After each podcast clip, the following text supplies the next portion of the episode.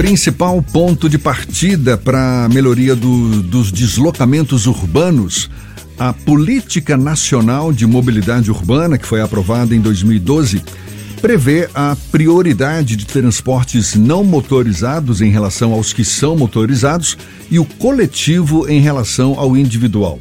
A elaboração de um plano que integre diferentes modos de transporte tende a priorizar a melhoria da acessibilidade e da mobilidade de pessoas e cargas.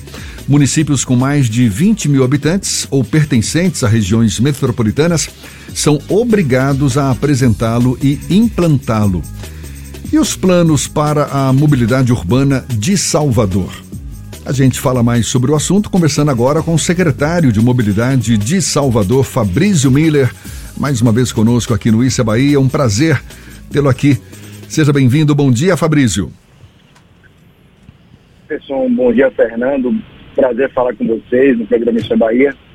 Estou aqui à disposição. O que, que, tem de novidade em relação a, aos planos para a mobilidade urbana de Salvador, em que a prioridade é dada aos transportes não motorizados e também ao coletivo em relação, por exemplo, ao individual? Bom, Jefferson, é, se a gente for fazer uma avaliação aqui, é, desde 2013, início da gestão passada, a gente consegue observar, desde a implantação é, do desenvolvimento do Plamob e das políticas que vêm que vem sendo adotadas na cidade, priorizando a mobilidade ativa. Salvador tinha ali pouco mais de 30 quilômetros de sistema cicloviário e a gente chega aí a 300 quilômetros de sistema cicloviário na cidade, numa clara demonstração de que a prioridade deve ser, sim, a, o ciclista, o pedestre. A gente tem outros projetos que foram é, tratados ao longo dos últimos nove anos que valorizaram justamente é, a utilização ou do sistema não motorizado ou a, a, mobilidade ativa, que é o pedestre. É, vias tiveram seus passeios alargados, é, velocidade de trânsito em muitos trechos reduzida, é, o que ajudou, inclusive, a reduzir os acidentes fatais. Salvador hoje é, tem um dado que pouca gente sabe, mas é um dado que me orgulha bastante. E desde 2017, Salvador é a capital com o menor índice de mortes no trânsito por 100 mil habitantes. É a capital que mais conseguiu reduzir e que mantém ainda sendo é, a capital com o menor índice de acidentes com mortos. Isso tudo por conta é, de várias ações e de toda a política é, que foi adotada, priorizando é, pedestre, priorizando uma velocidade, um, um, um trânsito mais é, humano, devolvendo a cidade, devolvendo espaços públicos para a cidade. Tá? É, existe uma, uma teoria que eu gosto muito, que é devolver a cidade para as pessoas. É, ao longo dos últimos 50 anos, as grandes cidades, elas foram é, feitas para os carros, né? E, então você vê que a própria distribuição do leito viário, ela favorece o carro individual. E isso é uma conta, Gerson, que não fecha. E é, essa conta está sendo cobrada agora nos grandes centros urbanos, principalmente aqui no Brasil, né, com é, congestionamentos cada vez maiores, porque se priorizou o transporte é, individual em detrimento da mobilidade ativa, do sistema não motorizado e principalmente detrimento do sistema de transporte público coletivo, que precisa, é, para que as cidades possam é, é, fluir, precisa funcionar de forma adequada e as pessoas precisam é, considerar a utilização desse transporte como uma realidade, como uma necessidade é, no dia a dia. Fabrício, recentemente teve a realização do Fórum Nacional de Secretários e Dirigentes de Mobilidade Urbana, isso foi em março agora, na cidade de Curitiba. Aliás, a primeira reunião presencial do fórum desde o início da pandemia e que teve como objetivo exatamente discutir, não é, esse tema, troca de informações, experiências entre os secretários, dirigentes do setor. O que, que teve de novidade? Quais são as dificuldades apresentadas? Porque esse é, é, é um propósito em nível nacional, né? Não tenha dúvida. E esse fórum, de, como você disse, foi, o primeiro, foi a primeira reunião pós-pandemia, foi presencial. A gente passou a pandemia toda é, tendo reuniões mensais é, virtuais. É, e esse fórum, ele reúne, de fato, todos os dirigentes é, do Brasil, das principais cidades do Brasil, mas também como convidado outras cidades do mundo. Então tivemos a presença de secretário de Barcelona, é, secretário de Pontevedra, na Espanha, que é hoje um case de sucesso é, de, de reorganização é, de mobilidade, enfim. Então, mas a tônica, ela foi, é, não poderia ser outra, a tônica dessa reunião ela foi a grande dificuldade e os reflexos que a pandemia trouxe para o sistema de transporte coletivo. Como todo mundo sabe, é, uma, é a maior crise que o sistema de transporte coletivo já passou em sua história, e ainda passa. Essa crise ainda, a gente sente efeitos ainda dessa crise. Você veja é, que no sistema metropolitano é, de transporte, que é de gestão do governo do estado, não é prefeitura, muita gente se confunde, é, ontem é, parou a terceira empresa do ano. É, já foram três empresas do sistema metropolitano, a, a VSA, a BTN e ontem a Nova Aviação, que pararam por incapacidade de manter o serviço. Né?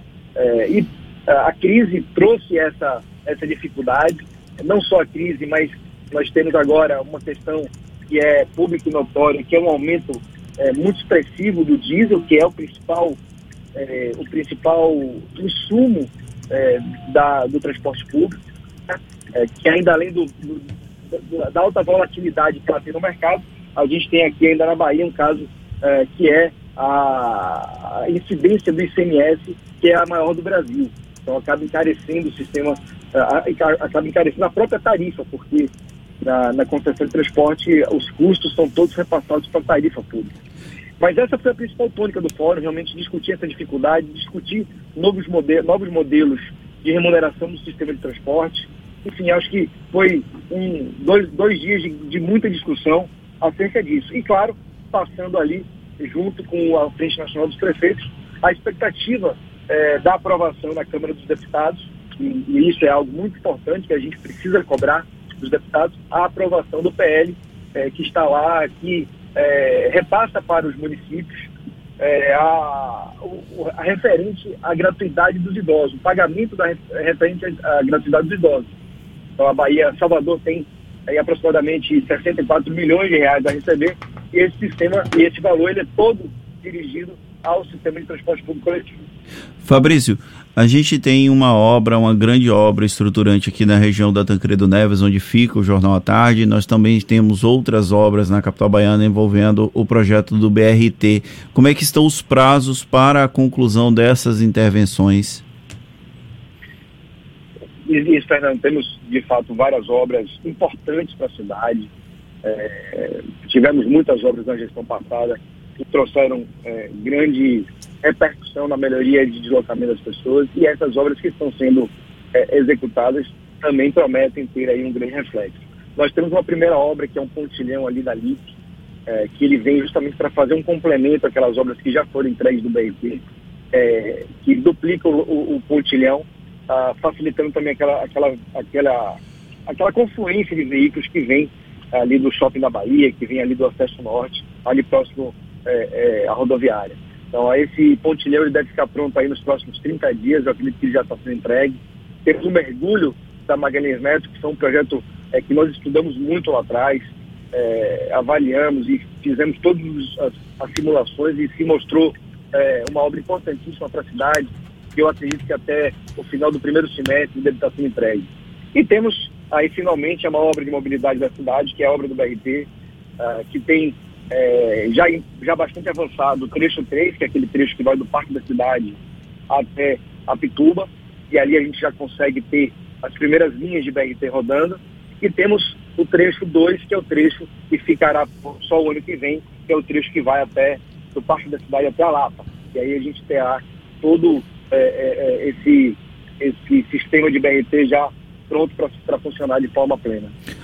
Ontem o governador Rui Costa provocou a questão do BRT, dizendo que a Prefeitura de Salvador demorou oito anos para fazer um projeto antiquado e ultrapassado como o BRT, mas tem um projeto do governo do estado que prevê a instalação de um sistema similar, que é a linha vermelha, salvo me engano também a linha azul. Existe alguma previsão do início da operação desses serviços nessas obras do governo do estado? Olha, é, a, o governo do Estado também não finalizou as obras, e, e, as obras, nossas obras não demoraram oito anos. Nós tivemos dificuldades lá atrás na aprovação, na liberação de recursos uh, na época uh, da presidente Dilma. O recurso não foi liberado, só foi, o recurso foi só liberado após a saída da presidente.